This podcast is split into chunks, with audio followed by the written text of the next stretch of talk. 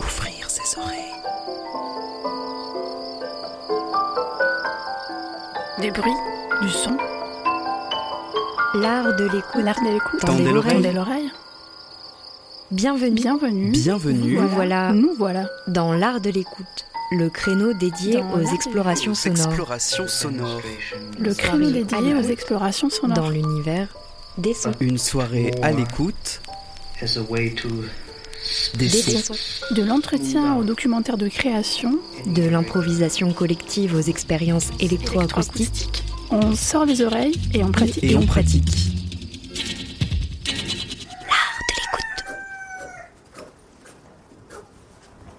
Une FM qui a de l'oreille.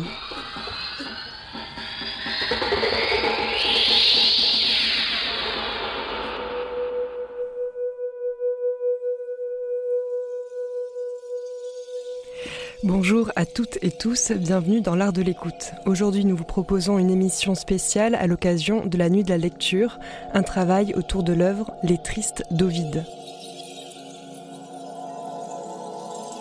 Trois invités dans les studios de Radio Grenouille, Malte Schwint, metteur en scène, bonjour. Bonjour. Mathilde Souléban, dramaturge et auteur.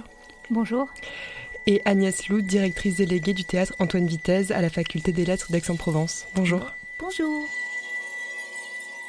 Malte et Mathilde, vous êtes euh, tous les deux, vous faites partie tous les deux de la compagnie En Devenir 2 et vous menez un workshop en destination des étudiants en lettres, un workshop de récitation qui s'appelle Capter au vide. Euh, ce workshop aurait dû donner lieu à une lecture publique à la bibliothèque universitaire. Finalement, ce sera une lecture euh, radiophonique que, euh, que Radio Grenouille est très heureuse d'accueillir.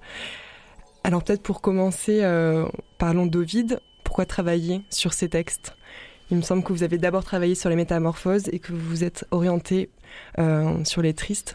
Pour ceux qui ne, celles et ceux qui ne le connaissent pas, peut-être qui est Ovide Oui, euh, oui nous, travaillons depuis, dans, dans la compagnie depuis un an et demi euh, sur les métamorphoses d'Ovide. Parce que voilà, il s'agit euh, de la prochaine création euh, de la compagnie, donc ce travail continue. Euh, mais donc, euh, on avait cette possibilité de, de faire une lecture euh, d'un texte euh, en, en partenariat avec euh, le théâtre Antoine Vitesse et la BU Fenouillère euh, en, en parallèle à, à cette- ce, ce workshop. Et euh, c'est Mathilde qui, je crois, qui disait ben, pourquoi pas euh, tenter un- une lecture d'un autre euh, texte d'Ovide et, de, travailler sur les tristes d'Ovide. Donc c'était une évidence. parce que moi, ce qui me fascine beaucoup quand, on s'intéresse à des auteurs, c'est de voir le, le chemin qu'ils ont mené. Donc, moi, je connais beaucoup mieux les métamorphoses puisque ça fait longtemps qu'on y travaille.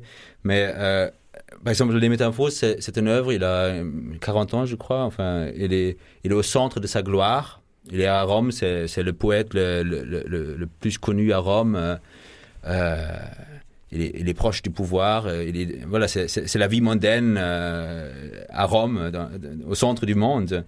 Et écrit les métamorphoses qui, euh, qui est, est son œuvre principale, qui est l'épopée. Donc, il raconte euh, euh, la création du monde à travers les, changements des corps euh, en, en forme enfin, les, formes encore nouveaux.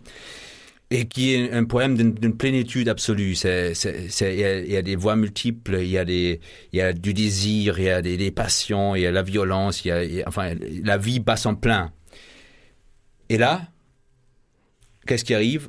Auguste, donc l'empereur de, de Rome, euh, impose l'exil à, à Ovide et, et, et les bannit à, la, à la limite extrême de l'Empire romain, euh, dans l'actuelle Roumanie. Euh, et tout à coup, sa vie, euh, ben, ça n'a plus rien à voir. C'est- Donc, c'est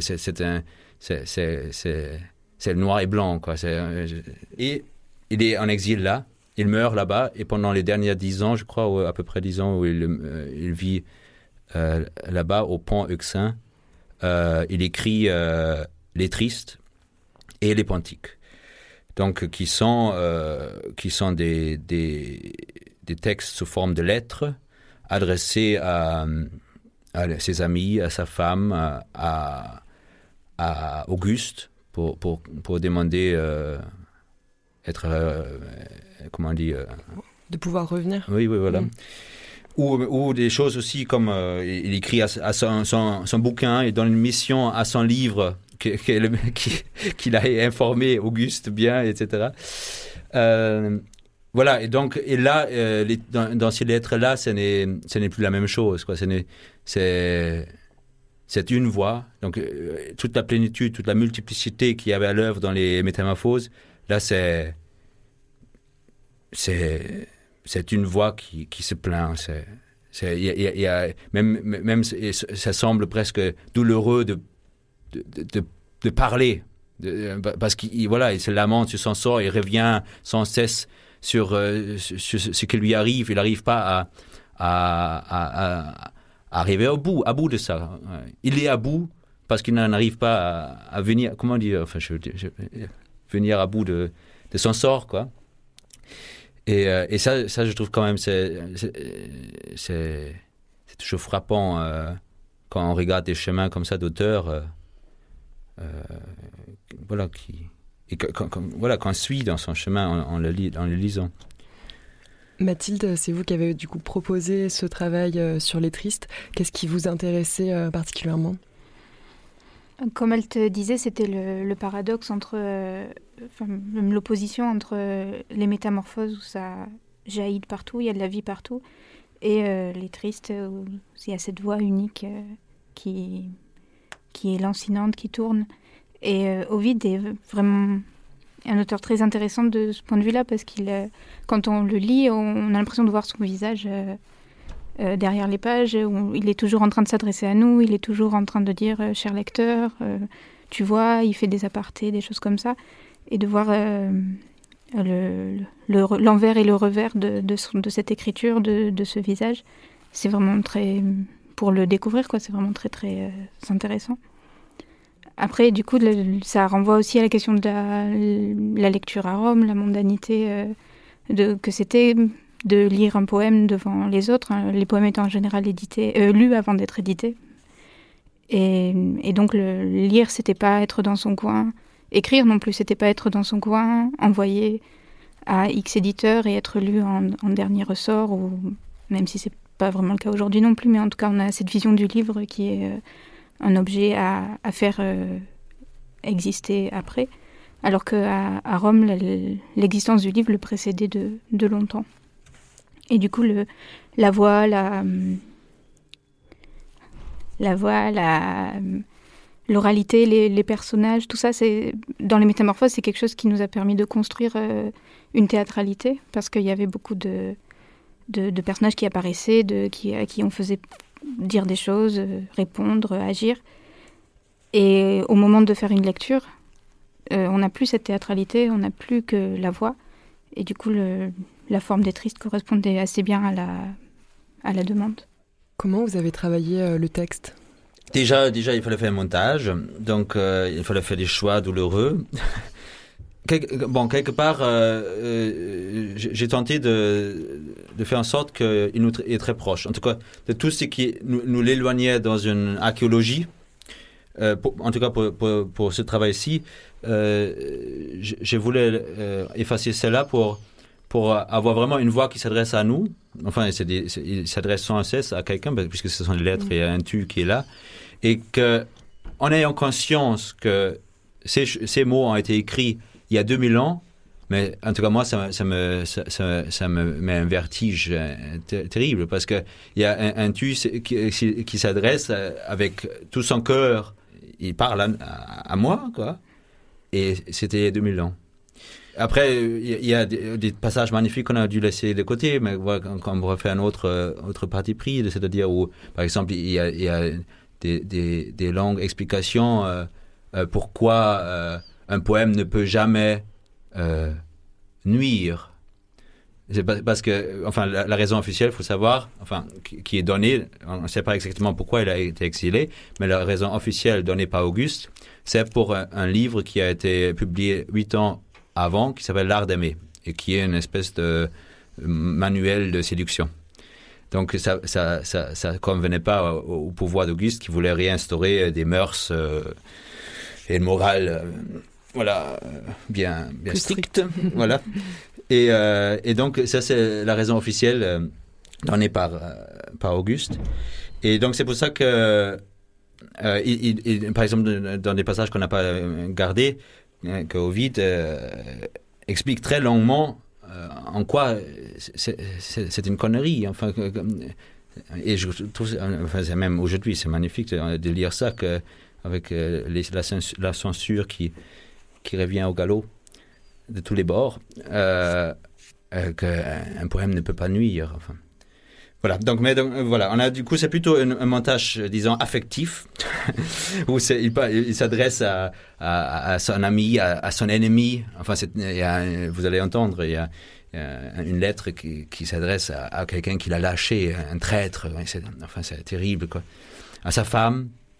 Euh, et après, sur, voilà, il se lamente sur, son sort, sur ce, pays dans lequel il vit, où il y a la guerre qui est à côté, et la justice est rendue avec l'épée. euh. Voilà, donc ça, c'était les choix de- du, du- du montage. Vous me disiez euh, juste avant qu'on commence l'émission que, que les tristes parlaient de l'exil, de la solitude et de vouloir être avec les autres mais sans pouvoir. Oui, oui, oui, c'est- c'est-à-dire, c'est ça. hein, il, est, il, est, il est seul là-bas, euh, à je sais pas combien de milliers de kilomètres de Rome, et, et il connaît personne. Il, ne- il ne parle pas, la langue des habitants là-bas. Les habitants là-bas parlent pas le latin. Euh, donc voilà, il ne, il ne reste qu'à écrire des lettres aux, gens qu'il qu'il qu'il- qu'il aime, qu'il a aimés. Et, aux quelques amis qui perdurent. C'est-à-dire, ça aussi, c'est- frappant. C'est-à-dire, il y a euh, il il y a un sentiment d'abandon total, quoi. Il y, avait tant d'amis et maintenant que maintenant que ça va ça va mal, j'en ai plus que deux. Voilà. enfin voilà. Et donc peut-être, euh, oui, ça, nous. En, tout cas, entendre ça, ça nous remet un peu euh, aussi à l'endroit de, oui, où sont, voilà, qui, fait- qui, ça fait longtemps que je n'ai pas appelé, que je devrais appeler. Agnès, vous soulignez aussi la résonance avec euh, ce que peuvent vivre en ce moment les étudiants euh, Ben, dans, dans une espèce d'une forme de solitude. ben oui, je disais, euh, c'est toujours assez étrange. Malte parle de parcours là pour un auteur et en même temps, moi là, c'est le parcours du temps, des choses, de l'histoire en ce moment. On a parlé d'Ovide euh, déjà, déjà il y a un an ou deux avec Malte et Mathilde, euh, les métamorphoses. En plus, moi je le dis, je suis pas une latiniste, donc je connaissais de nom, mais j'étais à peu près vague. Par contre, comme beaucoup de quand j'étais enfant, la mythologie, des choses comme ça, j'étais absolument voilà euh, fascinée aussi par euh, tous ces contes, euh, ces histoires, en effet, comme le dit Malte, où il y a aussi des, relations de séduction, de violence. vraiment, c'était un, chose de très intéressant. Mais ça restait un peu comme ça, exotique et lointain. Et en même temps, Malte et Mathilde, euh, avec le reste de leur compagnie, parlant aussi de cette question de la voix, de la récitation, de ce format voilà, d'é- d'écriture, euh, comme le théâtre vitesse est lié aux études théâtrales, euh, vraiment, c'est une co, une co, comme un peu Castor et Pollux, quoi. On est à peu près dans les deux œufs. Euh, avec la, section théâtre, historiquement, euh, on s'intéresse à la question de l'acteur et des étudiants en art et en théâtre plus spécialement. Donc évidemment, cette question de l'œuvre, de l'art, de la récitation, euh, du passage, que ce n'est pas une forme théâtrale, et on en parlait avant, moi je m'interroge aussi beaucoup de ce que c'était que la sociabilité de ces textes, comment on les diffusait, est-ce qu'il y avait, voilà, on a toujours un peu les images des arènes avec les Romains. Et donc, euh, on s'est dit, ben voilà, une bonne chose à travailler aussi avec des jeunes, des jeunes gens. Parce que, en plus, moi-même, à titre personnel, je suis, une- voilà, je suis une passionnée. Je, je parle beaucoup, ça tout le monde le sait, c'est c'est un pléonasme. Mais en même temps, j'écoute beaucoup. Il y a deux types de bavards, ceux qui écoutent pas et ceux qui écoutent. Moi, j'écoute énormément. Donc, j'aime la voix également, et je crois que c'est aussi une grande partie pour moi de mon intérêt pour le théâtre. Donc, euh, quand on nous parle de ça, la bibliothèque Fenouillère, qui est toute neuve, toute belle sur Aix-en-Provence également, qui vient d'être refaite avec le campus, veut proposer des, acti- des actions culturelles pour les étudiants.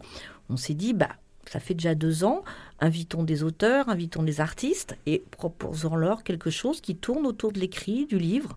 Et donc, euh, ou un atelier d'écriture, ou un atelier là de proposition de récitation. C'est vrai que c'était assez original. Et on s'est dit, on fera une lecture en effet d'Ovide à côté pour euh, voilà, sensibiliser, faire entendre cette voix. Et là, patatras, comme tout le monde, bim boum, euh, tout se ferme, euh, tout s'éteint. Un théâtre dans un campus, c'est la double peine. Il nous reste les professionnels. Oui, certes, mais voilà, les étudiants sont clafis chez eux, enfermés, lâchés économiquement, lâchés psychologiquement, aucune relation. Ceux qui sont en théâtre souffrent, pareil, double peine, ils ne peuvent pas pratiquer, ils ne peuvent pas apprendre peuvent rester en visioconférence. Tout le monde nous propose maintenant de filmer les pièces. Euh, je crois que là, en commun, on a tous théâtre vitesse, tout. Alors, c'est peut-être un côté un peu poète-poète universitaire. Si on fait de la visio, c'est monté qu'un cinéaste, c'est inventif, c'est créatif. On ne fait pas que filmer les textes. Donc là, euh, moi, mes revenus, euh, puisqu'on nous coupe de la présence de l'autre, comme si nous, on, on était exilés, c'est vrai que ça m'a réapparu on va proposer une version euh, radiophonique en radio pour toucher les étudiants en ce moment, enfermés, exilés où ils sont, qu'ils entendent la voix d'Ovid, en plus par un acteur euh, absolument formidable que je connais bien, la Milou de Ketib. Euh, quand Malte est venu nous le proposer, ça fait. Ça a été un grand oui. Euh, Malte, Malte, comment vous avez travaillé sur cette question de la récitation, de l'oralité, à la fois avec les étudiants et puis là pour cette adaptation euh, radiophonique euh, d'une lecture qui était censée être publique Donc il y a quand même un, décalage entre l'intention de départ, j'imagine, une lecture publique sur scène à, une, à un texte lu dans un studio de radio. Oui, oui, oui, ça n'a rien à voir, je dirais. C'est-à-dire, euh, euh, et, le workshop, il n'a pas encore lieu. Normalement, il devrait avoir lieu euh, fin février. on pourrait donner les dates exactes. Et, là, voilà, c'est très différent parce que sur cette, ce workshop et, et, sur la création prochaine des métamorphoses, on travaille sur les métamorphoses. Et donc, le travail est très différent étant donné de la multiplicité des voix à l'œuvre. Donc là, la récitation telle qu'on l'a compris, c'est vraiment euh, comment l'acteur euh, euh, il, il, trouve à travers les voix multiples des, distances différentes au texte. C'est-à-dire, voilà, il, peut, il peut le citer, il peut jouer A et cube, il peut, il peut incarner, enfin classiquement, disons d'une certaine manière, vivre le plus proche de lui-même les mots et, dans ces différentes distances, qu'est-ce que, ces mots provoquent au corps de l'acteur? Enfin, ça, c'est une question qui, me, fascine, c'est-à-dire comment est-ce que, au théâtre, c'est-à-dire comment est-ce que les mots affectent le corps Mais voilà, très concrètement, c'est-à-dire, je dis un mot, ça ne m'affecte pas de la même manière qu'un, qu'un autre, et ça ne m'affecte pas le, même, le jour, de la même manière qu'un autre jour. Voilà. Donc, euh, je dirais que quand même là, le travail avec Milou est très différent parce que euh, déjà à cause de la matière euh, qu'on a, c'est-à-dire voilà cette voix d'Ovid qui est là, il n'y a, rien de plus, il y a ça. Et, donc il s'agit, oui, il s'agit juste voilà de retrouver les les, les couleurs des, des mouvements et de la pensée à l'œuvre dans les extraits qu'on a choisis. Mathilde Dans les deux euh, travaux, l'image que Malte utilise souvent, c'est euh, quand on est plongé dans la lecture, on est en train de vivre les aventures euh, des personnages, on, suit on est pris par l'écriture, et le téléphone sonne à côté, ça ne nous empêche pas de refermer et de, et de répondre sans être pris dans l'élan d'où on était. Du coup, c'est à la fois une une existence euh, très euh, concentrée, très occupée euh, et complètement ouverte à ce qui peut advenir. Et en même temps, une disponibilité qui fait qu'on ne s'enfonce pas dans à vouloir faire exister à tout prix Cube en entier, à vouloir faire à tout prix exister une métamorphose en entier. Et, et du coup, l'oscillation entre ces deux choses-là, ça passe par une forme d'extériorité et qu'on ne peut pas avoir vraiment dans, dans l'enregistrement radio, parce que c'est pas un spectacle vivant. Euh, les respirations, elles sont ailleurs. C'est, comme s'il fallait tout réécrire à, à l'aune euh, juste d'une voix. Évidemment, on découvre, on découvre la chose. Et, et du coup, l'impression que j'ai, c'est que l'intériorité, l'intime, il arrive très, très, beaucoup plus facilement avec juste une voix. Même par rapport à une lecture euh, publique où on a le corps du lecteur, on a, ses, ses, tics des mains, on a son visage, on a les pages qui bougent. Et, là, on a plus qu'un seul sens qui est sollicité. Et c'est vraiment très intéressant de, reconnaître sans reconnaître le, travail. Et oui, je dirais euh, quand même quelque chose qui, enfin, qui est une visée de travail et qui, qui est très difficile, hein, mais c'est de ne bah, pas aplatir euh, sous une couleur. Souvent, euh, enfin, souvent quand je vais au théâtre, je, vois des choses où on aplatit une phrase sous la même couleur parce que voilà, l'acteur a trouvé son affaire. Et comment, dans les métamorphoses, avec les jeux de distance et, et, et, comme Mathilde dit, le téléphone qui sonne, bah, voilà, ça nous oblige à arrêter au présent et, de, et, à rien tenir. Quoi. Il n'y a, pas une chose à exprimer. Et comment, dans une phrase, les choses bougent à chaque, euh, chaque mot. Quoi. Et la difficulté, c'est comment est-ce que, voilà, euh, si on passe euh, du feu, on dans une phrase, il y a le feu et alors, quand on a le feu, l'or, et quand même quand on a le sens, enfin, on a toute la difficulté. mais, voilà, ça c'est l'objectif du travail. Est-ce que je sais pas si je me fais comprendre, mais... Moi, je voulais aussi rajouter que ce que je trouve vraiment euh, différent, évidemment, puisque moi j'ai la pratique des deux, et comme je dis, j'écoute souvent des émissions de radio ou des pièces radiophoniques. Je trouve qu'en plus, avec sa spécificité, donc on l'a bien dit, c'est des lettres, ça s'adresse à des gens, mais il ne les voit pas. Il sait qu'il ne les reverra pas. Là, on va avoir un acteur, Miloud, il va lire, voilà, il va lire, il va les, les comme s'il les écrivait en même temps lui-même. Il s'adresse à des inconnus, des gens qui vont écouter. Et nous, on va rentrer dans cette fiction-là du son comme s'il s'adressait réellement à nous, euh, avec justement le, travail de la voix et surtout de ce texte euh, vraiment euh, splendide. C'est à la fois, comme je disais, c'est des, types de textes, donc peut-être Mathilde aura plus les termes techniques, c'est des textes, dès qu'on les lit ou qu'on les entend, ça évoque des images, ça évoque des sons, ça, donc on voit, on est chez soi, ou même dans un, je pense, même peut-être avec un podcast, enfin je sais pas, enfin voilà, ailleurs dans le métro ou quoi. Et euh, comme on disait tout à l'heure, entendre une voix euh, d'il y a 2000 ans qui s'adresse, qui dit son chagrin, qui dit sa solitude et qui s'adresse en même temps à quelqu'un. C'est-à-dire que là, il y a l'anonymat. Et donc je pense que là, euh, par le, biais de la radio et le travail de Miloud, il y a des milliers d'auditeurs, j'espère, qui vont se sentir touchés et comprendre être émus sans être d'ailleurs la femme d'Ovide. je pense. comment vous avez euh, euh, dirigé euh, l'acteur, l'interprète? Comment est-ce qu'on a dirigé? Ben, C'est bah, c'est toujours des, des allers-retours sur, sur, des propositions de, de Miloud et après on revient sur des choses où, où il y a des choses à c'est toujours très quelque part subjectif où l'oreille euh, ah ben tiens là j'ai j'ai pas entendu quelque chose de ça mais ce que j'ai pu y lire et donc des fois euh, dans, la proposition euh, de l'acteur on, entend quelque chose qu'on n'a pas qu'on n'a pas vu et des fois voilà et comment est-ce que après on arrive oui à quelque chose qui, qui semble s'inventer au, au, présent. Voilà bon c'est du travail c'est beaucoup de travail et c'est d'autant plus complexe, je trouve, avec euh, les tristes, c'est qu'il y, a beaucoup de choses lancinantes. Mhm. Et, et, du coup, quand, quand Milou Ketib lit, il y a certains moments qui, qui sont où je me dis, ah, où est-ce qu'il va? Et après, il trouve autre, euh, dans le passage suivant, il a trouvé quelque chose qu'il a construit avec euh, ce qu'il y avait avant.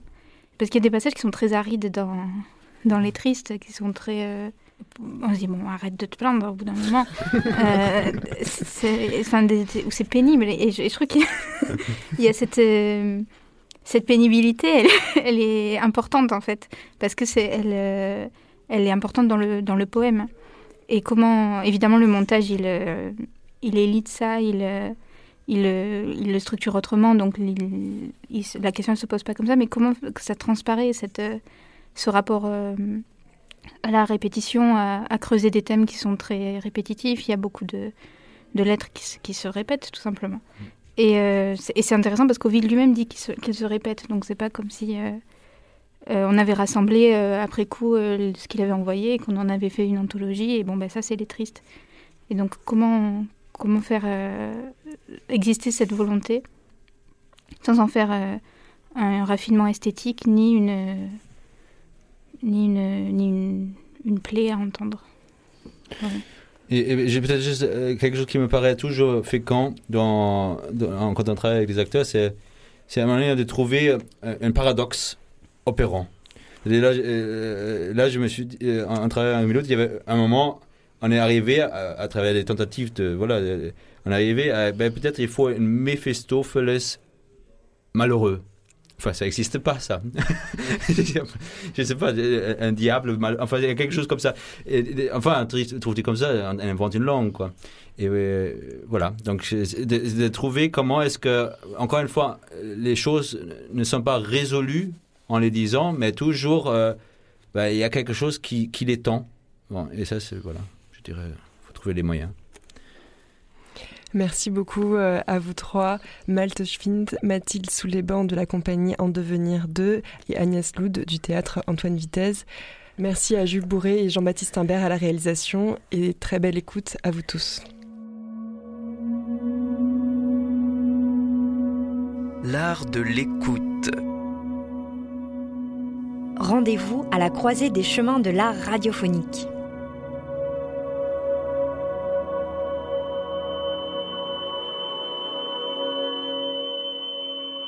L'art de l'écoute, tous les dimanches, à partir de 20h.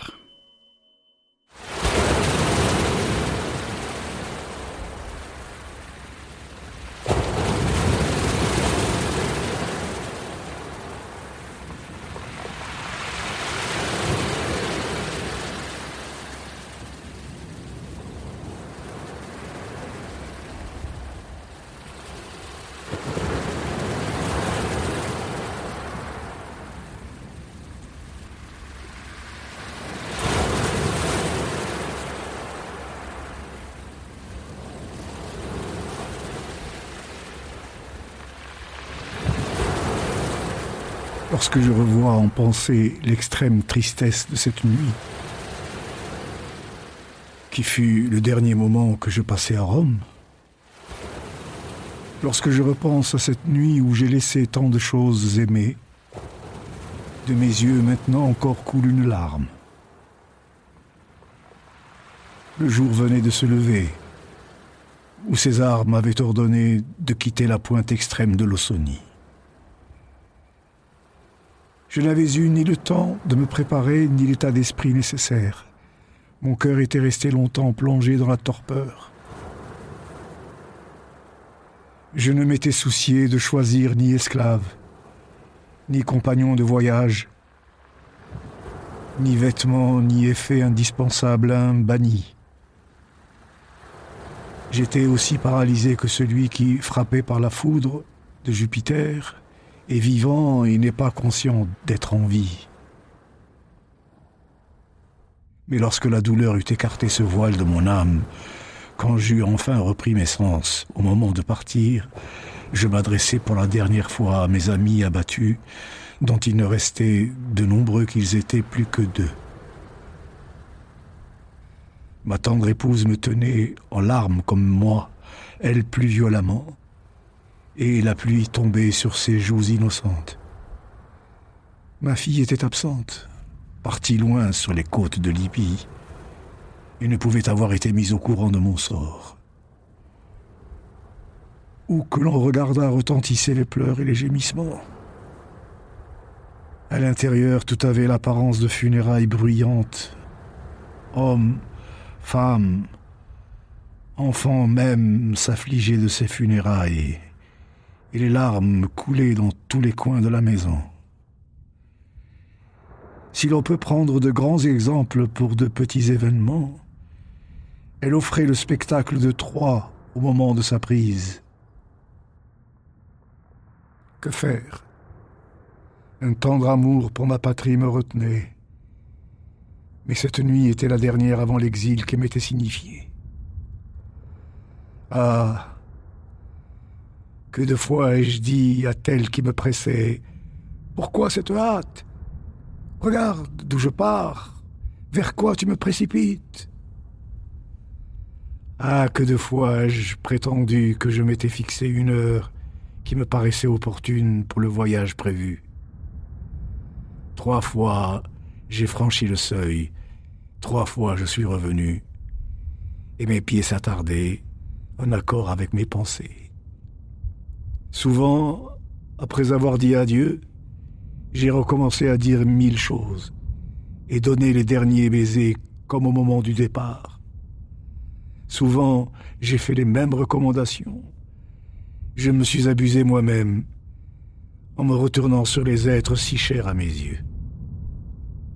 Enfin, j'ai dit, tant que je le pourrai, je vous embrasserai.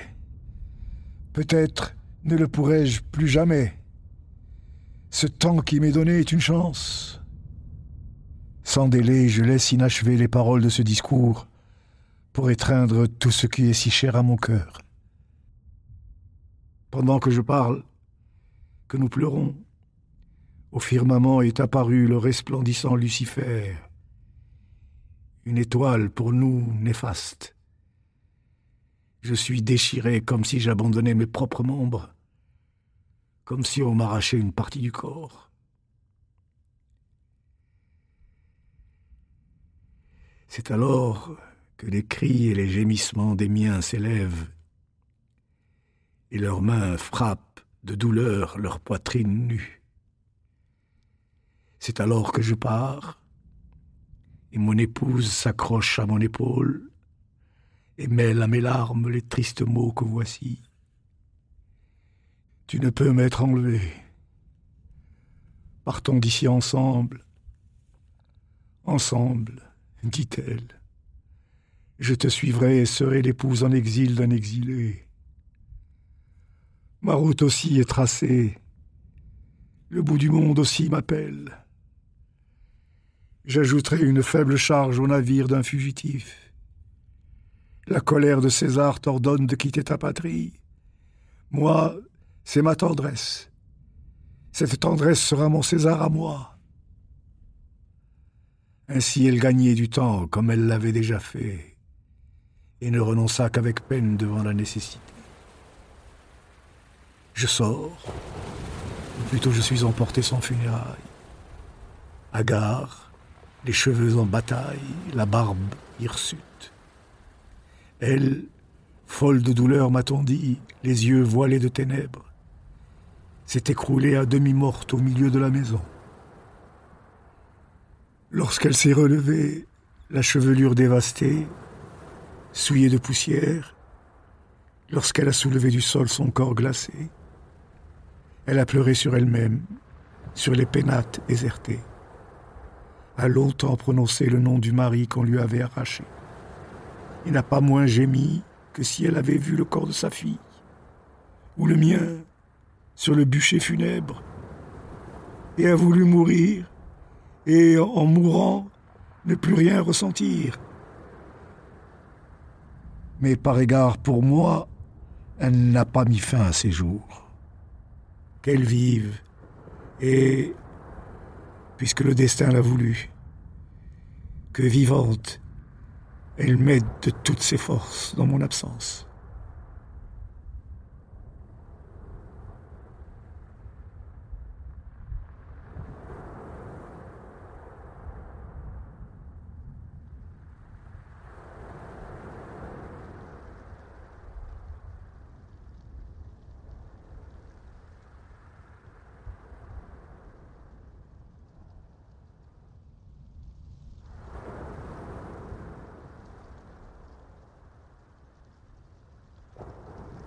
Ô toi que je mentionnerai toujours avant tout autre camarade, qui surtout a considéré mon sort comme le tien. Toi qui as le premier, je m'en souviens, ami, pris le parti de calmer ma stupeur par tes bonnes paroles, qui m'a donné avec douceur le conseil de vivre, quand mon cœur désolé abritait un désir de mort. C'est à toi que je parle. Tu le sais bien aux signes qui sous-entendent ton nom. Et tu n'as pas failli à ton devoir, ami. Cela est toujours resté fixé au plus profond de mes entrailles. Et je te devrai la vie pour l'éternité. Mon esprit ira se dissoudre dans les espaces vides, abandonnant mes os sur le bûcher refroidi, avant que l'oubli de tes bienfaits ne pénètre mon âme et que disparaisse en un jour notre longue affection. Que les dieux te soient favorables et t'accordent un bonheur sans nulle restriction, bien différent du mien. Pourtant, si ce navire était porté par des vents plus cléments, peut-être ignorerais-je ta constance? C'est un fait. Tout comme à l'épreuve du feu, on contemple l'or pur. La fidélité se manifeste dans les moments difficiles. Tant que tout va bien et que sourit la fortune nos visages sereins, notre force intacte entraîne tout le monde dans son sillage. Mais dès le moindre coup, c'est la fuite. Et celui qui était entouré d'une nuée d'amis, plus personne ne le connaît. Ces vérités, glanées jadis grâce aux exemples des anciens, j'en fais aujourd'hui l'expérience à travers mes propres malheurs. De tant d'amis que j'avais, vous ne restez que deux ou trois, à peine.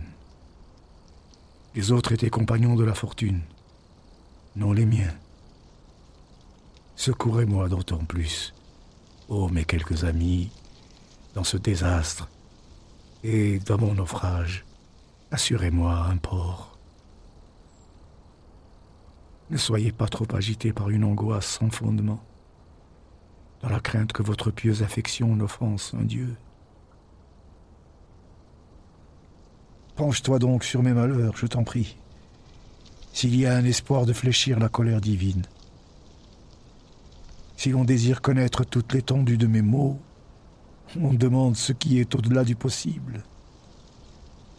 J'ai souffert autant de malheurs qu'il y a d'étoiles scintillantes dans le ciel et de fines particules dans la poussière sèche. Et j'en ai supporté de bien plus grands qu'il n'est crédible, et qu'on ne peut prouver, même s'ils ont eu lieu. Une partie d'entre eux, en outre, doit mourir avec moi, et je voudrais pouvoir, en ne me livrant pas, la tenir cachée. Si j'avais une voix infrangible, un cœur plus ferme que le bronze, si j'avais plusieurs bouches et plusieurs langues, je ne pourrais pourtant pas tout exprimer en mots, car l'exposé dépasse mes forces.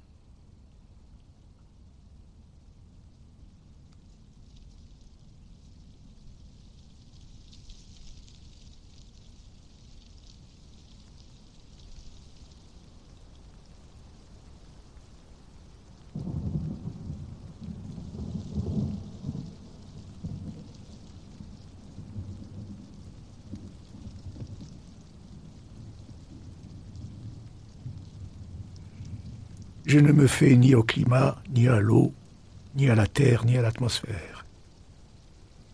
Hélas, une constante lassitude habite mon corps.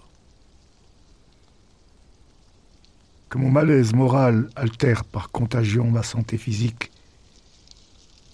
ou que la cause de mon mal se trouve dans la région.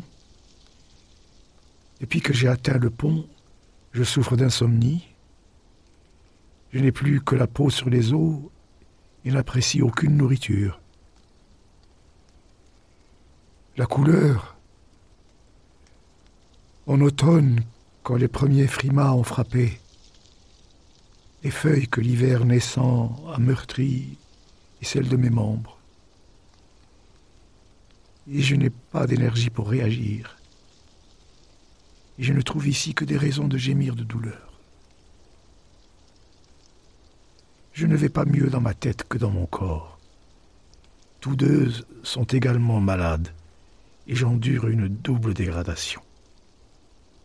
L'image de mon sort, perceptible, ne me quitte pas, se tient devant mes yeux comme un corps bien visible. Et lorsque je regarde ce pays, les mœurs des habitants, leur tenue, leur langage, comme me vient à l'esprit ce que je suis, ce que j'étais, mon désir de mourir est si fort que je reproche à la colère de César de ne pas se venger des offenses par l'épée. Mais puisqu'il a une fois été modéré dans l'expression de sa haine, qu'il adoucisse mon exil en me changeant d'endroit.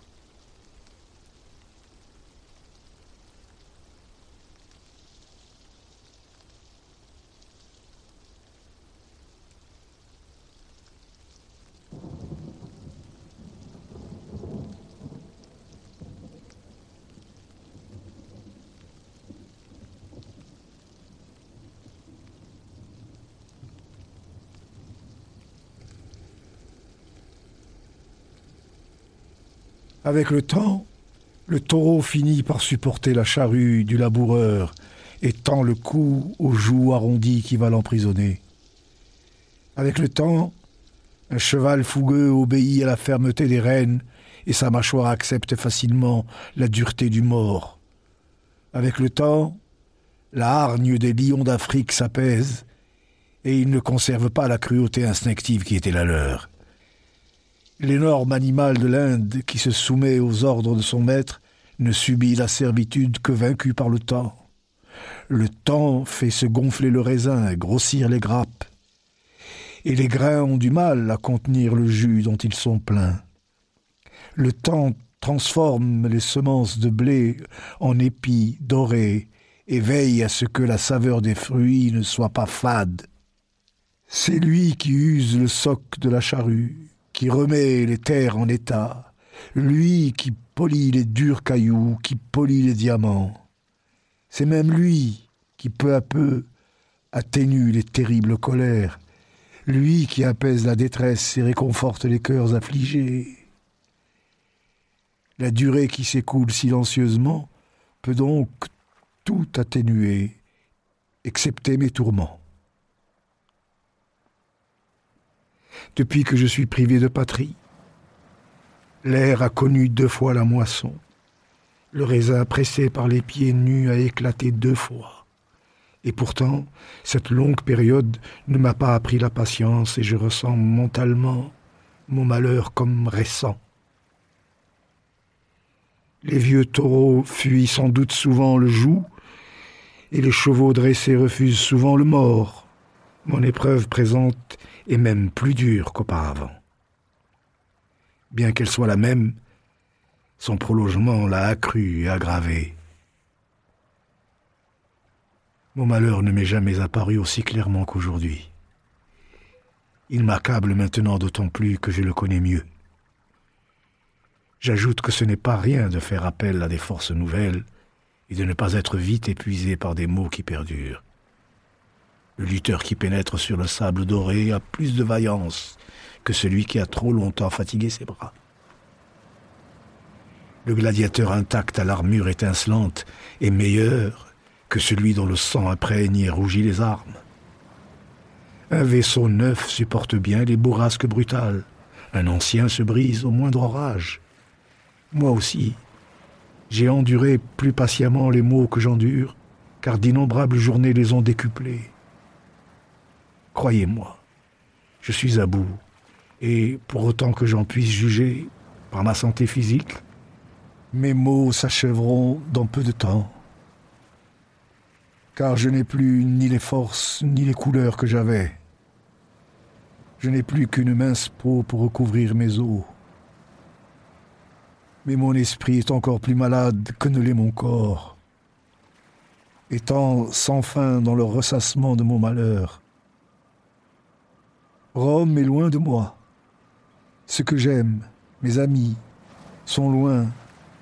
Et ma femme, qui m'est plus chère que tout autre, est loin. Tout près, c'est le peuple des Scythes et la horde des Jettes vêtus de brais. Ainsi, je suis tourmenté par ce que je vois et ce que je ne vois pas. Un seul espoir, pourtant, peut me consoler dans tout cela c'est que la mort vienne abréger mes maux.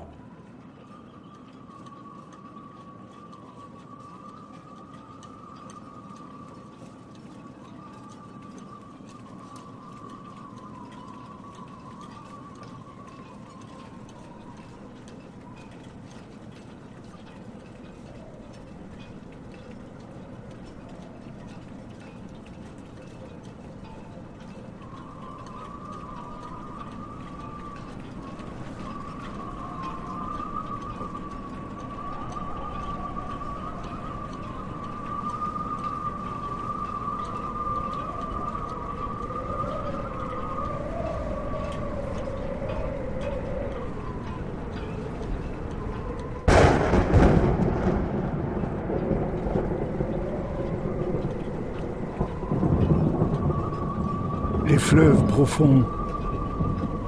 remontant de la mer, couleront vers leur source. Et le soleil, retournant ses chevaux, rebroussera chemin. La terre sera piquée d'étoiles, le ciel fendu par la charrue. L'eau donnera des flammes et le feu donnera de l'eau.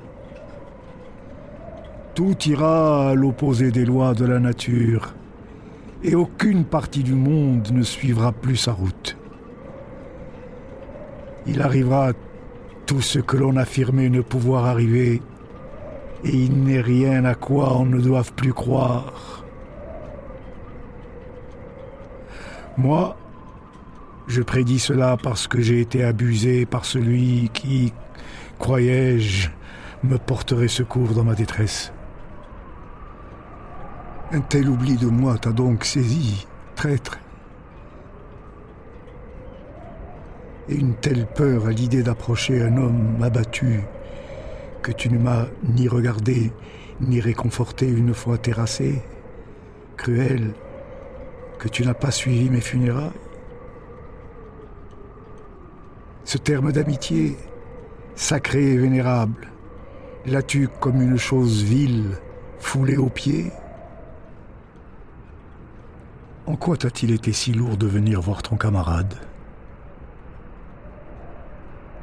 Par tes paroles, de le ranimer en partie, et à défaut de verser une larme sur mes malheurs, prononcer toutefois quelques mots en feignant la douleur, me saluer au moins comme le font les inconnus suivre la voix populaire, l'expression collective, afin de contempler pour la dernière fois, tant qu'il t'était possible, ce visage douloureux que tu ne devais plus revoir, l'entendre dire adieu pour la seule et unique fois de ta vie et y répondre sur le même ton. D'autres l'ont fait, qui n'étaient liés à moi d'aucune façon, et ont manifesté leurs sentiments par des larmes. Que serait-ce si je n'étais uni à toi par une vie commune, d'excellentes raisons et une longue affection? Que serait-ce si tu ne connaissais tout de moi, du plaisant au sérieux? Si je ne connaissais tout de toi, du plaisant au sérieux.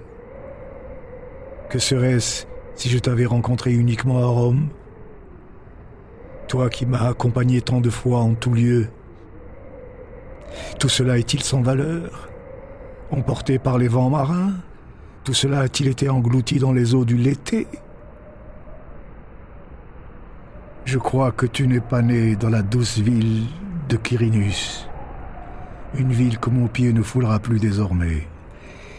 Mais sur les écueils que possède cette côte du pont gauche, sur les crêtes sauvages de City et de Sarmatie, et les veines autour de ton cœur sont de pierre, et ta poitrine inflexible est composée de fer. La nourrice qui jadis tendit à ton jeune palais ses seins gonflés pour que tu têtes, c'était une tigresse. Sinon, mes malheurs te sembleraient moins étrangers qu'à présent, et je ne t'accuserai pas de rudesse. Mais puisqu'au coup du sort, il s'en rajoute un autre, qu'une partie de nos jeunes années a été amputée, fais en sorte que j'oublie cette faute et que je loue cette bouche qui se plaint ton obligeance.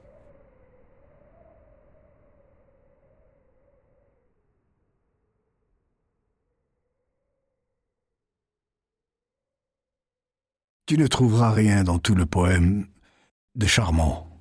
Mon poème est affligeant tout comme ma situation est affligeante. Le texte est en adéquation avec le sujet. Novice et joyeux, j'ai joué sur des vers joyeux et juvéniles, mais aujourd'hui je regrette de les avoir composés. Si toutefois l'un de vous se demande d'où vient que je chante si souvent la souffrance, c'est que j'ai beaucoup souffert ce n'est pas l'ingéniosité, pas le formalisme qui me dicte ceci. Ce sont mes propres malheurs qui m'inspirent. Quelle part mon sort occupe-t-il dans mon poème? Bienheureux celui qui peut faire le compte de ses souffrances. Les forêts ont autant d'arbrisseaux, le Tibre de grains de sable blond, le champ de Mars a autant de brins d'herbe tendre que j'ai supporté de malheur, dont le remède et la calmie ne se trouvent que dans l'étude et l'attente des muses.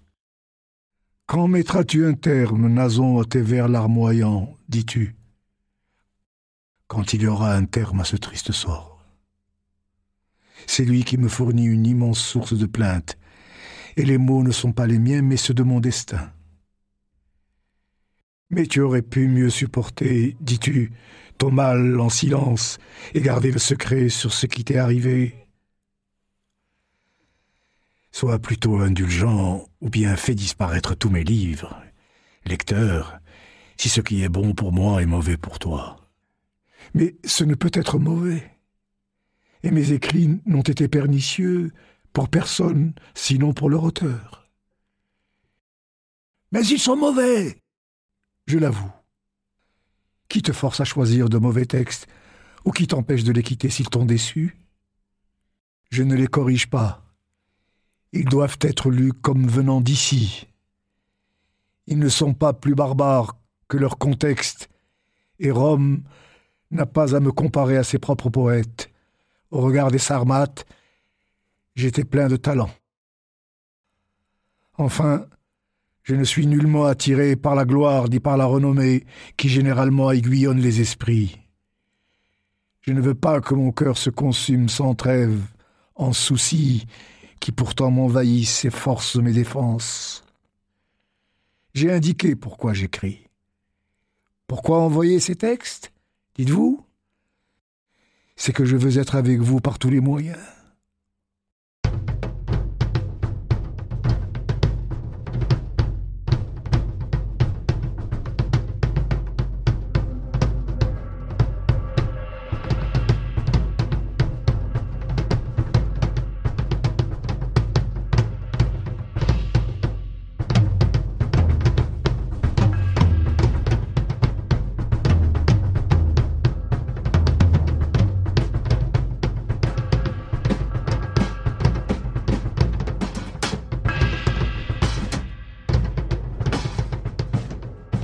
Depuis que j'habite le pont, l'Istère a gelé par trois fois, l'eau de la mer de Xin a durci par trois fois.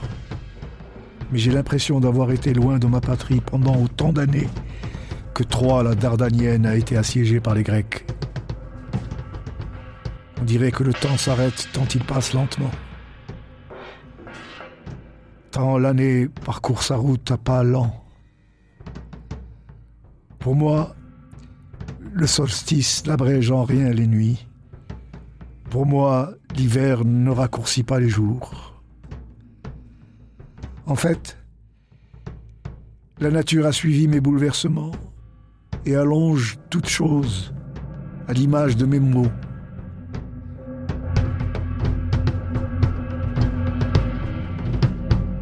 Tout autour, des peuples innombrables honteux de ne pas vivre de rapine nous menace de violents combats.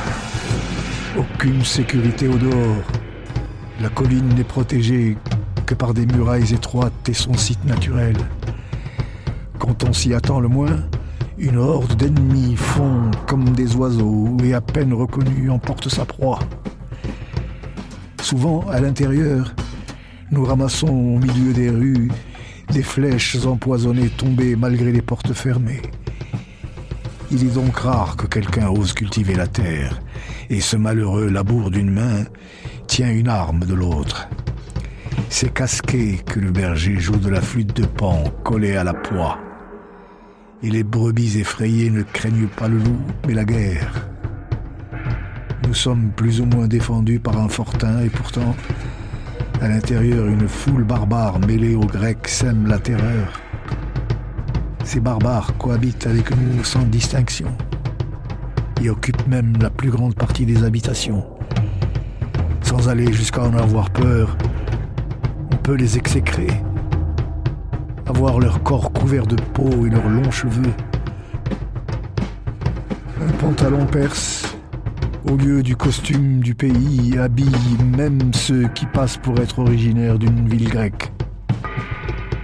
Ils ont une langue commune pour communiquer entre eux, alors que je suis obligé de m'exprimer par gestes. Le barbare ici, c'est moi qui ne suis compris de personne et ces jettes stupides se moquent des mots latins, disent souvent, ouvertement et sans risque, du mal de moi. Peut-être me lance-t-il mon exil à la tête. Et si par inadvertance j'ai fait un signe à ceux qui me parlent, de refus ou d'assentiment, ils l'interprètent contre moi. Ajoute que c'est par la rudesse des armes que l'on rend une justice inique et que l'on échange souvent des coups sur le forum.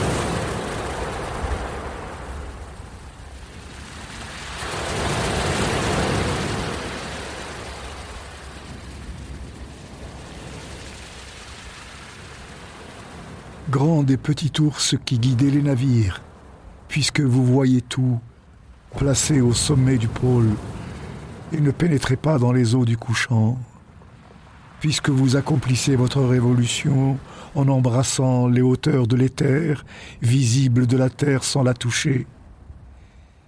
Tournez vos yeux resplendissants vers mon épouse, et dites-moi si elle se souvient ou non de moi.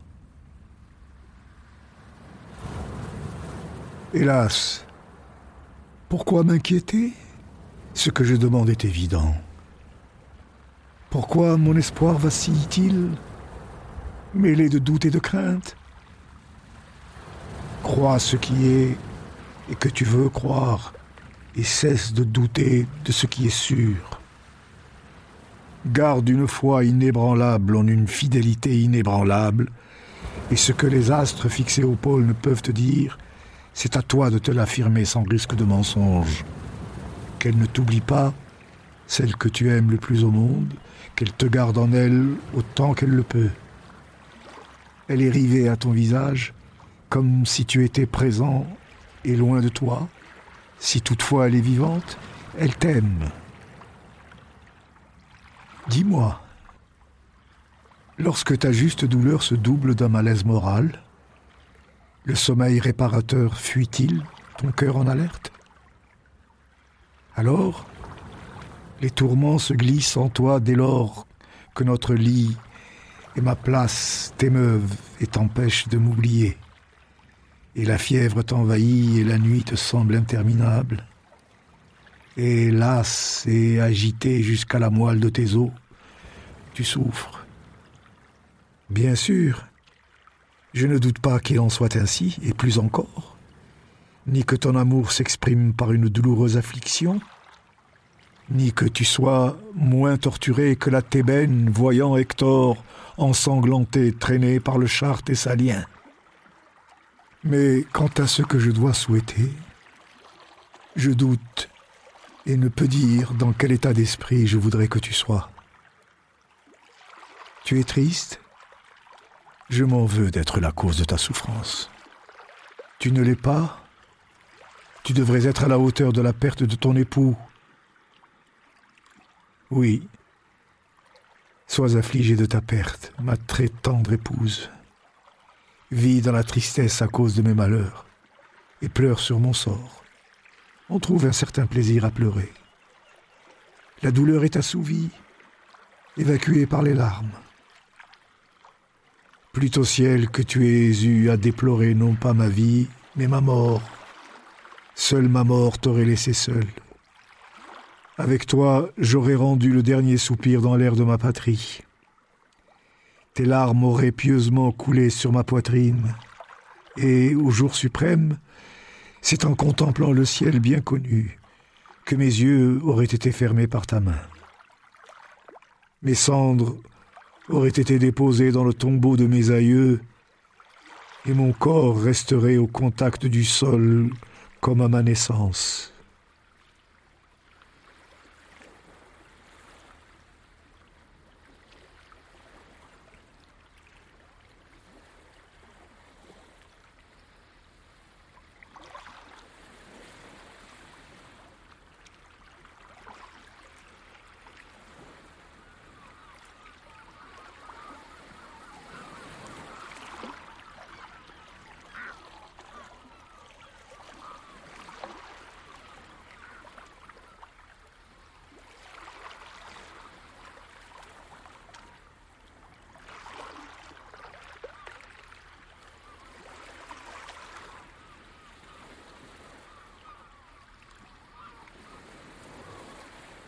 Tu m'écris d'occuper agréablement par le travail ce temps de larmes pour que, dans ce contexte infâme, ma pensée ne s'étiole pas.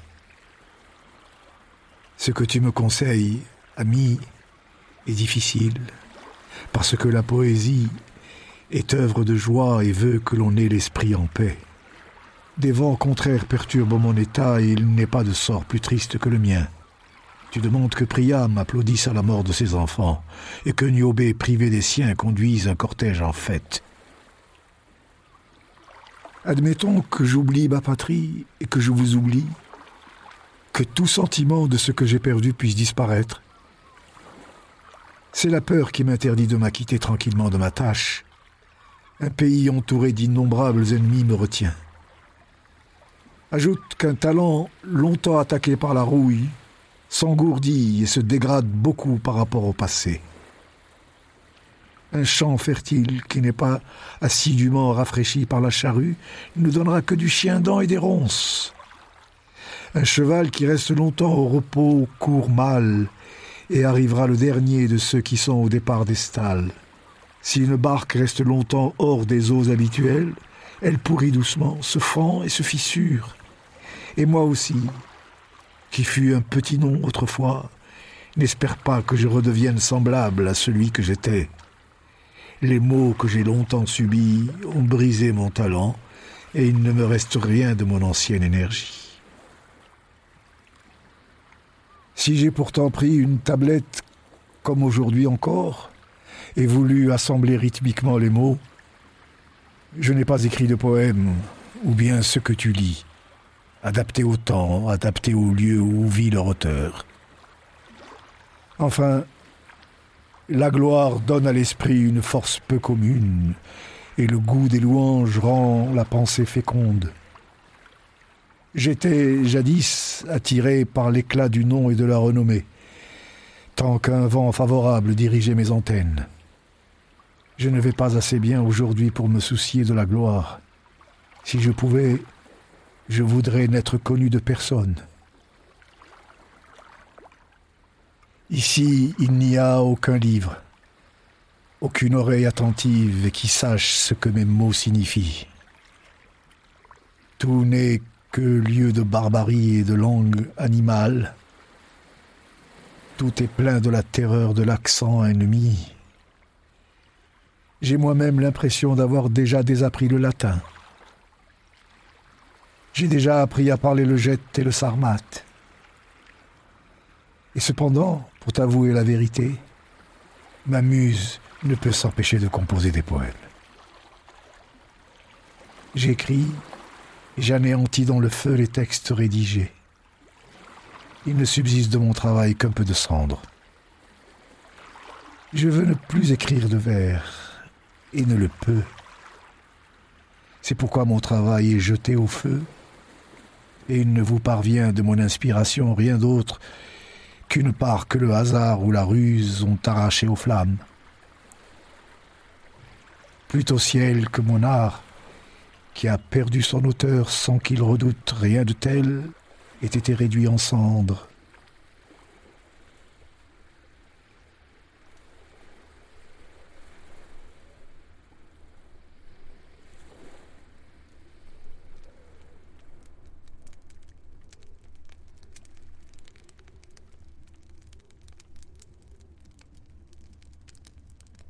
Ton ami Nazon t'envoie de chez les Jettes ce souhait de bonne santé. si quelqu'un peut envoyer ce qui lui fait défaut. Moralement malade, de fait, j'en ai physiquement éprouvé les effets pour qu'aucune partie de moi ne soit exempte de tourments. Depuis plusieurs jours, je souffre de brûlures aux côtés, car le froid excessif d'un hiver rigoureux m'a détérioré. Mais si cela va bien pour toi, cela ne va pas trop mal pour moi, puisque tu as été dans mon effondrement une épaule secourable. Comment se fait-il que, alors que tu m'as donné d'immenses preuves d'amitié et que tu protèges ma personne par tous les moyens, tu aies le tort de me réconforter si rarement par une lettre, et que tu m'assures de ta fidélité si tu me refuses quelques mots? Corrige cela, je t'en prie. Quand tu auras effacé cette unique tâche, ton corps retrouvera sa perfection. Je te ferai plus de reproches s'il ne pouvait se faire qu'une lettre ne me soit pas parvenue bien qu'elle ait été envoyée. Fasse les dieux que mes doléances soient sans objet et que j'ai tort de croire que tu m'as oublié. Cette prière est exaucée, c'est clair et je ne dois pas, en effet, croire que le fond de ton cœur est inconstant. Il n'y aura plus de blanche absinthe dans le pont, et l'Ibla de Sicile sera dépourvu de thym parfumé avant que l'on te persuade d'être oublieux de ton ami. Les fils de mon destin ne sont pas aussi noirs. Mais toi, si tu veux pouvoir repousser les accusations mensongères, Prends garde à ne pas paraître ce que tu n'es pas.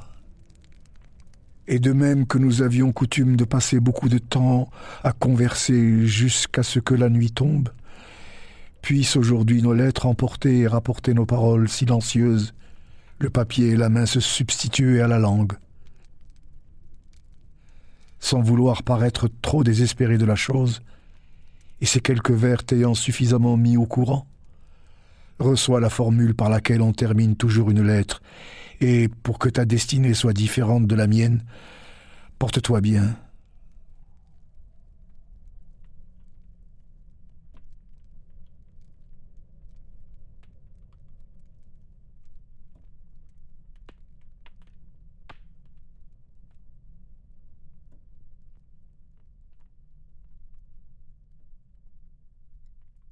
L'homme que j'ai été ce balada de l'érotisme que tu lis, postérité, apprends à le connaître. Ma patrie est Sulmone, aux multiples sources fraîches, qui est située à 90 000 de Rome. C'est là que je suis né, et si tu veux savoir l'année, c'est celle qui a vu la mort des deux consuls.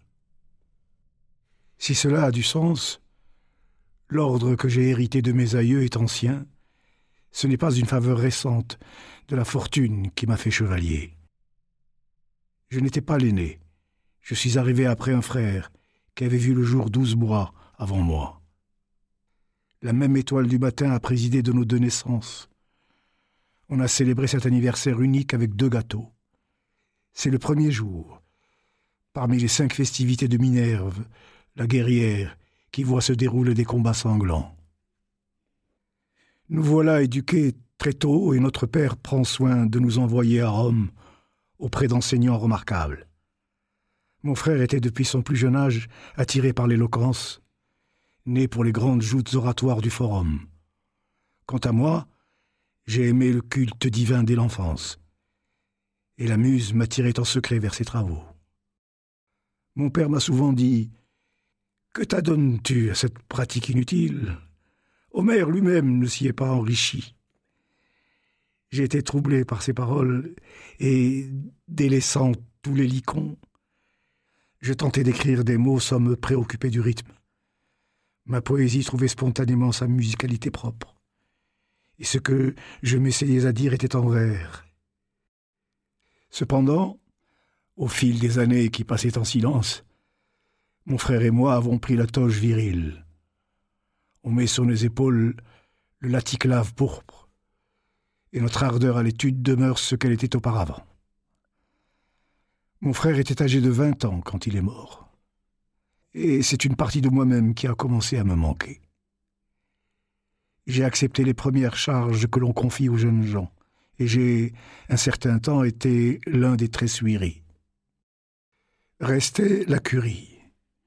Je m'en suis tenu à la bande étroite. Une telle charge était trop lourde pour mes forces. Ni ma santé physique ni mon esprit n'étaient aptes à ce travail, et je fuyais l'ambition et ses inquiétudes. Les sœurs d'Aoni me persuadaient de rechercher les loisirs inoffensifs que, de moi-même, j'avais toujours aimés. J'ai cultivé assidûment les poètes de cette époque, et dans tous ces chantres que je voyais, je croyais voir des dieux. Lorsque j'ai commencé à lire en public mes tout premiers poèmes, je n'avais encore rasé ma barbe qu'une ou deux fois. Celle qui m'avait inspiré et que je chantais dans toute la ville je l'ai désigné du pseudonyme de Corinne. J'ai beaucoup écrit, certes, mais ce que j'ai jugé mauvais, je l'ai moi-même jeté au feu pour y remédier. Lorsque je suis parti en exil, furieux contre mon feu sacré et mes poèmes, j'en ai brûlé qui auraient pu plaire. J'avais le cœur tendre, peu résistant aux traits de Cupidon, et il suffisait de peu pour l'émouvoir. Or, bien que je sois de nature à m'enflammer au moindre feu, on n'a jamais rien raconté sur mon compte. J'ai été marié presque gamin à une femme qui ne me convenait sur aucun plan, et cette union fut brève. Une autre épouse lui a succédé qui, bien qu'irréprochable, n'allait pas partager durablement mon lit. La dernière, qui est restée avec moi ces dernières années, a supporté d'être la femme d'un homme en exil. Ma fille m'a rendu grand-père toute jeune, ayant eu deux enfants, mais pas avec le même époux. Mon père a terminé ses jours après avoir ajouté neuf lustres à neuf autres lustres. Je l'ai pleuré exactement comme lui-même aurait pleuré ma mort. Bientôt après, j'ai enterré ma mère. Heureux sont-ils tous deux d'avoir été ensevelis à temps, puisqu'ils ont disparu avant la date de ma peine. Heureux suis-je aussi qu'il n'ait pas vécu mon malheur actuel et qu'il n'ait pas souffert à cause de moi. Si cependant il reste des défunts autre chose qu'un nom, et si leur ombre gracile s'échappe du bûcher dressé, ombre de mes parents, si ma réputation vous a atteint, et si ma condamnation est évoquée sur le forum funeste, sachez, je vous en prie, que la raison de mon bannissement, je ne saurais vous tromper, est une erreur, non un crime. C'est assez parlé aux man. Je reviens vers vous, mes admirateurs, qui voulez connaître les événements de ma vie. Mes plus belles années ayant fui, il me venait déjà des cheveux blancs qui se mêlaient à mon ancienne chevelure. Depuis ma naissance, les cavaliers vainqueurs avaient dix fois remporté le prix et été couronné de branches d'olivier de Pise. Quand le prince offensé m'ordonna dans sa colère de me rendre à Tom, situé sur la rive gauche du Pont-Euxin. La raison de ma disgrâce est également trop connue de tous pour qu'il faille la confirmer par des précisions. Rappellerai-je la trahison de mes amis et les méfaits de mes esclaves? J'en ai beaucoup souffert, tout autant que de l'exil. Je me suis indigné à la réflexion de me laisser abattre par ces mots, et, rassemblant mes forces, j'ai réussi à en triompher. Sans penser à moi et à ma vie passée dans la tranquillité, j'ai pris les armes que les circonstances imprévues m'imposaient, et j'ai subi sur terre comme sur mer autant de catastrophes qu'il y a d'étoiles entre le pôle caché et le visible. j'ai fini par atteindre, après une longue errance, le pays des Sarmates, voisins des Gettes, porteurs d'arcs. Ici, bien que résonnent autour de moi les armes toutes proches, j'allège autant que possible mon triste sort par la poésie, et, bien qu'il n'y ait personne à qui je puisse la faire entendre, je passe au moins le temps et je me distrais. Donc, si je vis, si je fais face à une situation terrible, et si le dégoût d'une vie d'angoisse ne m'atteint pas, merci à toi, Muse. Car c'est toi qui m'apportes la consolation, toi qui apaises mes soucis, toi qui guéris mon cœur. C'est toi qui me guide et m'accompagne, toi qui m'éloignes de l'hystère pour me donner ma place au milieu de l'hélicon. C'est toi qui m'as donné de mon vivant, et c'est rare, un grand nom, ce que l'opinion publique donne généralement après la mort. Et la jalousie, qui déprécie ce qui est neuf, n'a eu la dent dure et injuste pour aucun de mes ouvrages. En effet, bien que notre siècle ait connu de grands poètes, l'opinion ne s'est pas montrée méchante envers mon talent, et si j'en place moi-même beaucoup au-dessus de moi, on ne me juge pas inférieur à eux, et je suis très lu dans le monde entier. S'il y a donc du vrai dans les pressentiments des poètes, même si je meurs à l'instant, terre, je ne t'appartiendrai pas. Et que je doive ma réputation à ma poésie ou à ton adhésion, aimable lecteur, c'est à juste titre que je t'en remercie. Chers auditeurs, ce sont les tristes d'Ovid que tu viens d'écouter. Miloud Ketib les.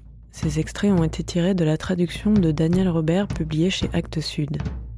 Malte en a dirigé la mise en voix assistée de Mathilde Soulébin. La réalisation a été assurée par Jules Bourré. L'enregistrement a eu lieu les 18 et 19 janvier 2021 dans le studio de Radio Grenouille. C'est une co-réalisation de la compagnie En Devenir 2, du théâtre Antoine Vitesse, de Radio Grenouille et du réseau campus, de la bibliothèque universitaire des Fenouillères et de la Déviation.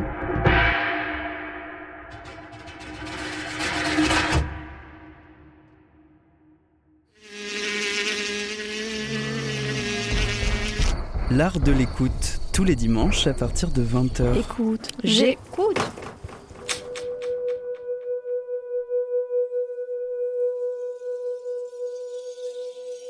On continue cette programmation de l'art de l'écoute dédiée aux nuits de la lecture avec une partition. Interprétation, dirons-nous, d'une partition graphique de l'œuvre Tritise du compositeur Cornelius Cardew. Œuvre de la fin des années 60, elle pose comme postulat de laisser les musiciens en présence libres de fixer les règles d'improvisation. Un documentaire radiophonique et d'anthropologie musicale et sonore de François Berchenko dans les coulisses de l'installation et des balances un programme réalisé dans le cadre de Starting Block, le rendez-vous dédié aux musiques émergentes du réseau Radio Campus France. Treatise de Cornelius Cardew par le Toulouse Improvisers Orchestra.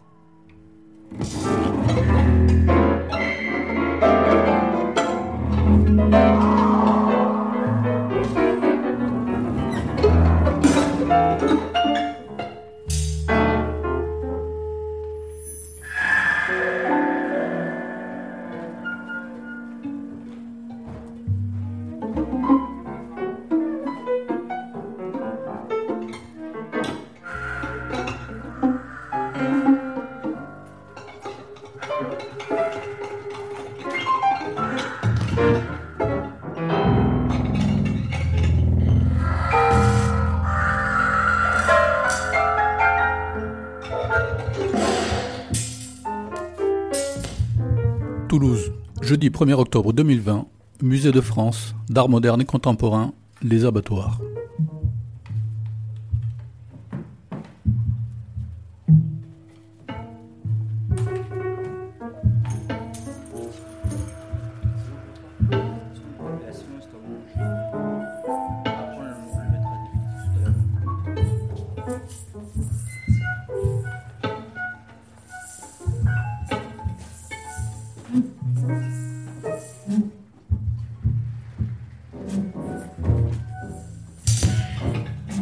L'initiative du GMEA en partenariat avec l'agence Freddy Moraison, un nouvel orchestre toulousain dédié à l'improvisation voit le jour.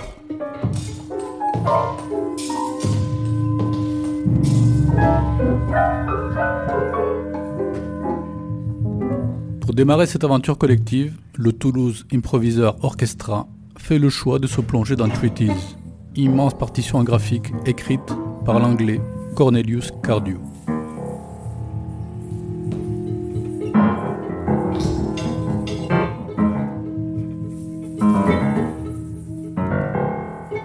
Cette œuvre de la fin des années 60 pose en effet comme postulat de laisser les musiciens en présence libres de fixer les règles de son improvisation et de son interprétation.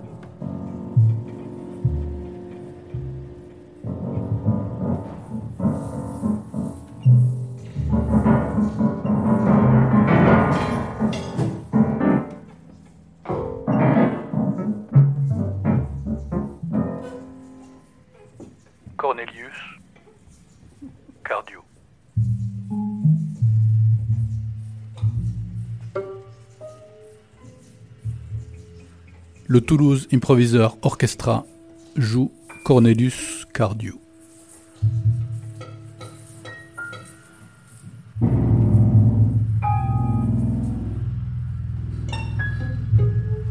Hors champ de concert et vestibule sonore numéro 4. Dans les coulisses de l'installation et des balances.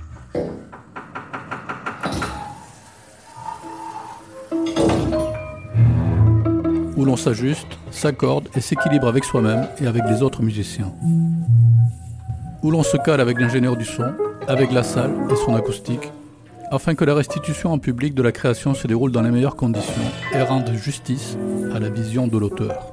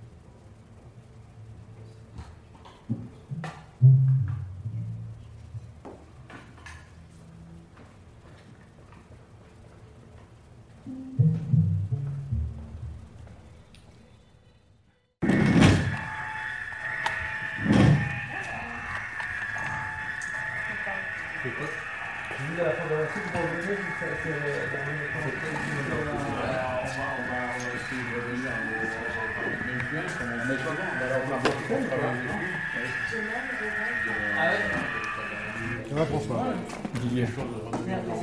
Tu vas faire quoi Ah bah, je vais euh, projeter. Pardon, j'ai la bouche pleine. Ah, les partitions Ben oui. Qui sont là, Voilà, ça voilà. Pour que le public aussi puisse euh, voir euh, à partir de quoi les musiciens. euh, Didier Achour, directeur du GMEA. Ça, c'est la totalité de la partition Non. C'est un fragment Ouais, ouais, ouais. Un, un très court fragment parce que la partition, elle fait presque 200 pages. Et donc là, tu vois, tu as. Une ouais, voilà, c'est ça, 25, 25 euh, à peu près 25 pages. Mais l'idée, c'est pas de jouer, de toute façon, euh, c'est pas vraiment une partition euh, qu'on joue du début à la fin. C'est vraiment un- Ah, c'est une sorte une de- pièce graphique euh, avec, avec, des, avec des formes. euh, et puis, ben voilà, là, on a isolé quelques formes et on les a proposées à que- l'interprétation. Ou à la. C'est pas vraiment une interprétation, puisqu'il n'y a pas. C'est une partition qui est bizarre, parce qu'il n'y a pas d'indication. Tu vois, Il y a des symboles, mais on ne dit pas à quoi ça correspond. C'est le groupe qui est constitué qui doit faire son chemin. C'est la réponse. La pièce, c'est la réponse à, à la proposition graphique de Cardio. Est-ce que. Donc elle peut exister de toutes les manières euh, possibles. Il y a un tempo induit ou ça Rien du tout, rien du tout, aucun. Aucune durée, au- aucune explication. Alors autant ça peut durer euh, du simple au double. Ah, ou, Ou du au triple. ou Ouais, plus. ouais, ouais, ouais, ouais, ouais, ouais. Alors après, historiquement, il y a eu des, des interprétations qui, qui fixaient par page des, des durées, euh, d'autres pas, etc. Là, on a quand même à peu près décidé euh, que chaque page durait environ deux minutes. Donc tu vois, tu as des séquences qui, qui font euh, 1, 2, 3, 4, 5, 6, 7, 8 pages par exemple. Donc ça, c'est une séquence qui devrait faire environ 16 minutes. Mais il n'y a pas un chrono strict. C'est-à-dire, on suit pas la première page. euh, c'est vraiment une forme globale qui doit durer 16 minutes, mais c'est pas, pas qu'on qu'on passe deux minutes sur chaque page. hein. Il y a plus une idée de, de forme en fait. Et est-ce que chaque musicien va donc avoir cette partition devant les yeux et il saura où il en est lui et les autres euh, également Alors, vraie partition Non, non, non, non, non. Chacun, chacun suit à sa façon. C'est-à-dire qu'on n'est pas obligé de savoir où en sont les autres. Les- là où les musiciens se retrouvent, c'est dans l'improvisation, en fait. Parce qu'en fait, c'est, c'est comme si on avait un tableau, tu vois, une image, une pensée, ou un- qui, euh, que chacun interprétait pour euh, constituer un matériau, euh, une, une énergie, euh, une idée comme ça de, de- de ce que peut être une séquence musicale. Mais après, il s'accorde avec les autres hein, en jouant dans l'improvisation. Donc c'est vraiment quelque chose qui est assez, assez étrange, qui n'est pas tout à fait... enfin, pour moi, c'est vraiment de l'ordre de l'improvisation, une modalité de l'improvisation. D'accord. Ouais.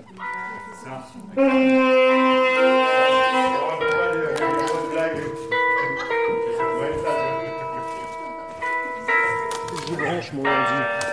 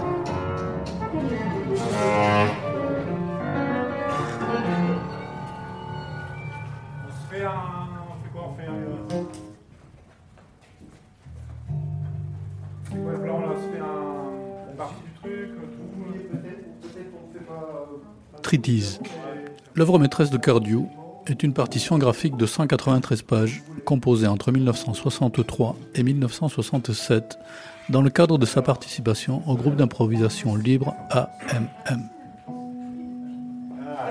La notation graphique de la partition, avec son enchevêtrement de lignes, de formes et de symboles à la signification indéterminée, contribue à remettre en cause les pratiques de la composition hauteur, timbre et durée de chaque note, de même que le choix des instruments ou encore le nombre d'interprètes, sont ainsi laissés à la discrétion de qui veut bien se lancer dans l'interprétation.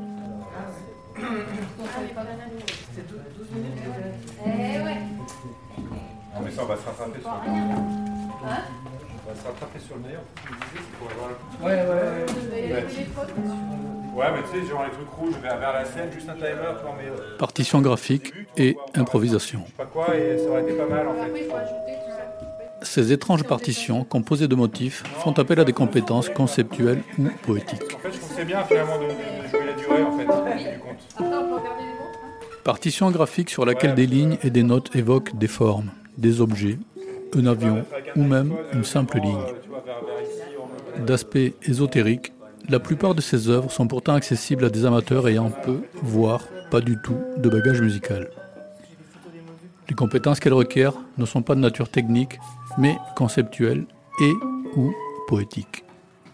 Il s'agit avant tout, à partir d'une ou plusieurs idées, de motifs ou d'un ensemble de motifs que matérialise la partition, de parvenir à jouer ensemble.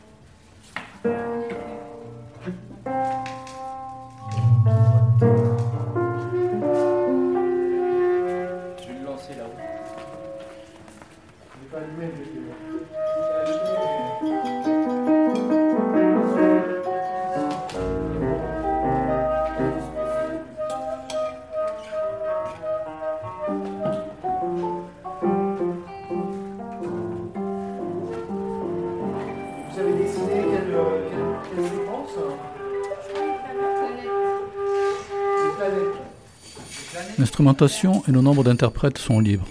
Il s'agit d'établir des rapports entre les formes graphiques et l'exécution. Il n'y a pas de règles prédéfinies. Chaque groupe d'interprètes établit ses propres rapports et les traduit musicalement. Cardio espère ainsi attirer ce qu'il appelle les innocents musicaux, qui donneront, pense-t-il, les meilleures interprétations de l'œuvre.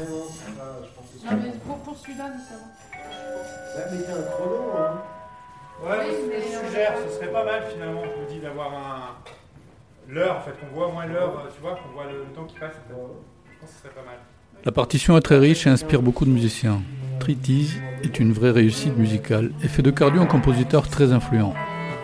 En 1966, Morton Feldman dira de lui Quelque direction que puisse prendre la musique en Angleterre, elle ne pourra émerger qu'à partir de Cardew, à cause de lui, grâce à lui.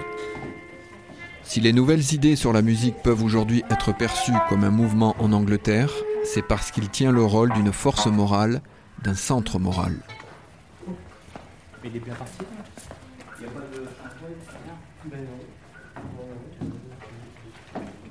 Néanmoins, Treatise symbolise aussi un échec pour Cardio. En effet, les meilleures versions sont jouées non par des novices, mais par de solides musiciens, à la fois rompus aux pratiques musicales contemporaines et au graphisme. Sa remise en question de la notation classique au profit de la notation graphique n'a donc pas résolu le problème de l'accessibilité. La musique expérimentale est encore réservée à une élite, dont il est maintenant l'un des meneurs.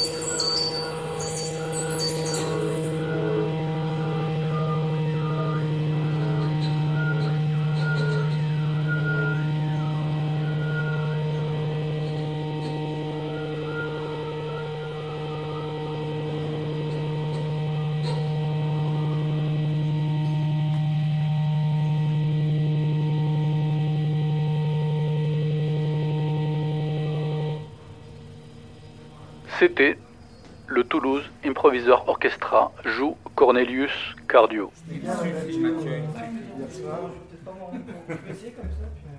Ah. Hors champ de concert à vestibule sonore, numéro 4. Dans les coulisses de l'installation et des balances. Un documentaire radiophonique d'anthropologie musicale et sonore par François Berchenko. Ah bah si, là. Ah, si, hein. Je suis prêt. Ah, j'ai tous les... Je répète aussi.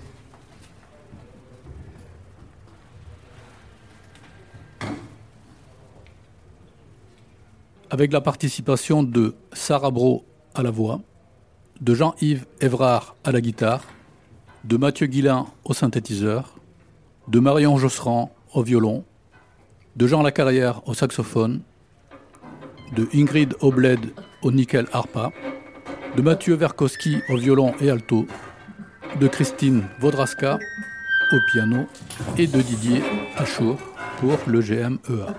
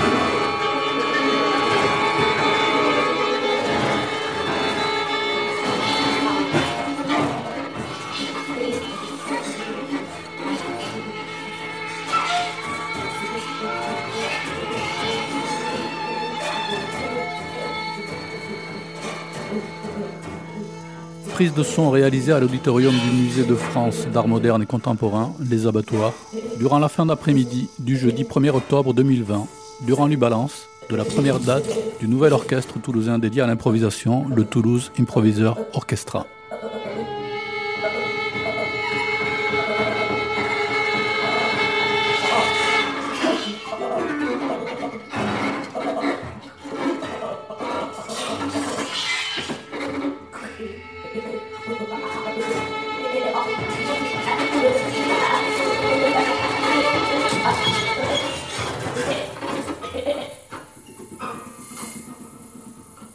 Programme radiophonique réalisé pour la série Starting Block, diffusée sur le réseau national des radios campus. On pratique l'art de l'écoute.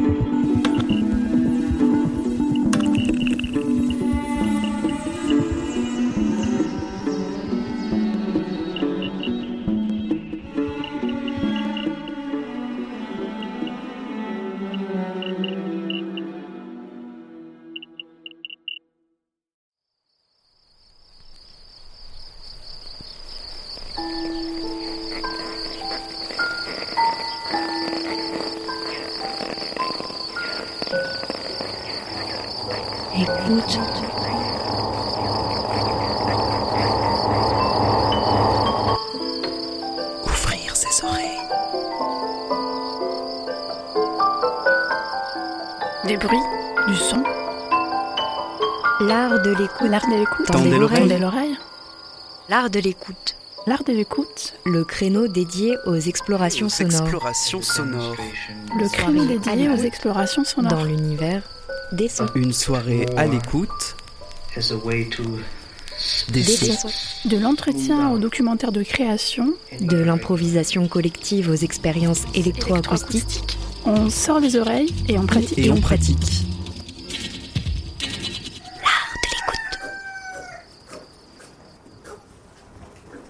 FM qui a de l'oreille.